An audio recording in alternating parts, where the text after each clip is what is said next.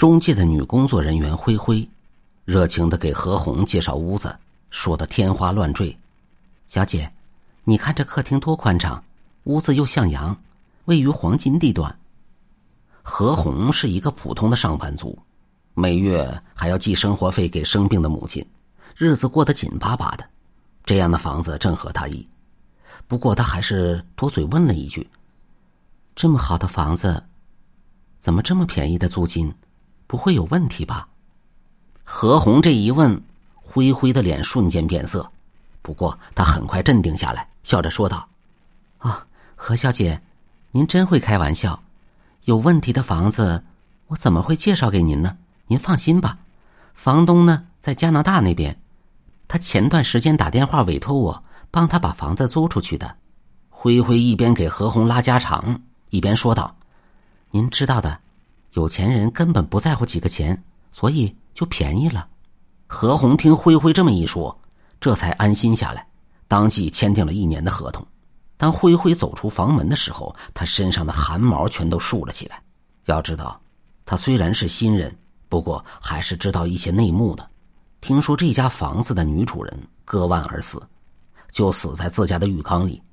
警察来了，看到满满一浴缸全是血，其中一个女警还晕了过去。女主死后，男主人委托中介把房子卖出去。灰灰也知道他们不过是三流中介，正规中介可不会接这种房子，而他还不是为了混一口饭吃，把凶宅租给了何红。应该没什么事吧？这世界上哪有这么多鬼呀？这房子的女主死后，倒也没听说过有什么闹鬼的传闻。灰灰也自我安慰，这才安心下来。何红很快搬进来，刚开始没有什么异常，可是住着住着，他就慢慢觉得有些不对劲儿了。那天晚上，外面突然间下起了暴雨，天地间一片昏暗，仿佛世界末日即将到来。外面的风吹得窗户哐当作响，何红闭着眼睛，伸出头，努力的想要把那窗户给拉回来。可是强大的风力仿佛把他整个人都要吹出窗外，偌大的雨点也用力的拍打在他的脸上，让何红感到一阵刺痛。也刚好凑巧，窗户拉回来，何红刚把头收回来，就看到一个东西从他面前急坠下来，紧接着只听一声巨响。这才知道，原来是暴风雨导致楼上的玻璃砸了下来。说来也是惊险，如果何红慢了半分，那玻璃刚刚就砸在他头上。何红在生死边缘走了一圈，吓得他的心脏扑通直跳，也让他没有想到，原来生与死的距离竟然只是一刹那之间。还是先洗个澡吧。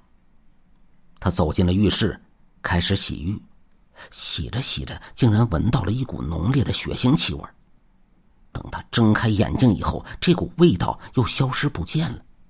这天晚上，何红心事重重，草草的洗完澡出来，刚来到客厅，一道惊人的雷声劈天盖地的打了下来，闪电好像是金线，把整个房间就给照亮了。这一瞬间，何红全身鸡皮疙瘩都冒了起来，伴随着巨大的雷声。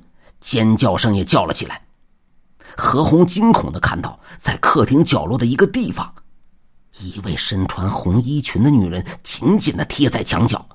从外形上看，女人形销骨立，脑袋削尖，脖子很短，就好像是脑袋陷入了身体里，再加上一身火红似血的大红裙，刚好遮住了双脚，让何红想到了鬼。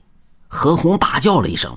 因为他看到那女人慢慢悠悠的转过了脸，那是一张恐怖至极的脸，一张脸惨白的毫无半点血色，一双下陷无神的双眼根本看不到瞳孔，整个人看起来毫无生气，根本就是一个活生生的鬼。轰隆的一声，巨大的雷声再次劈响，这次惊天动地，似乎是炸裂了整个宇宙银河系，让何红觉得。雷声就在他头顶上，仿佛自己被雷给击中了，不免浑身颤抖了起来，吓得闭上了双眼，大气都不敢出一声。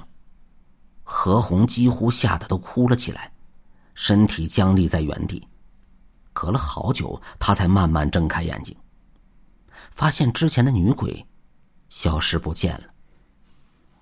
他很快打开了电灯，环视了屋内。刚才发生的一切如同做梦一样。可是他清楚的明白，他真的见鬼了，以至于让他觉得整个屋子都弥漫着一股恐怖的气息，似乎还能够闻到血腥气息。瞬间，一股凉意飘进身体，刺入骨髓，连空气也被诡异的冻结了。该死的中介，我一定要投诉他们。何红想到之前中介的怪异。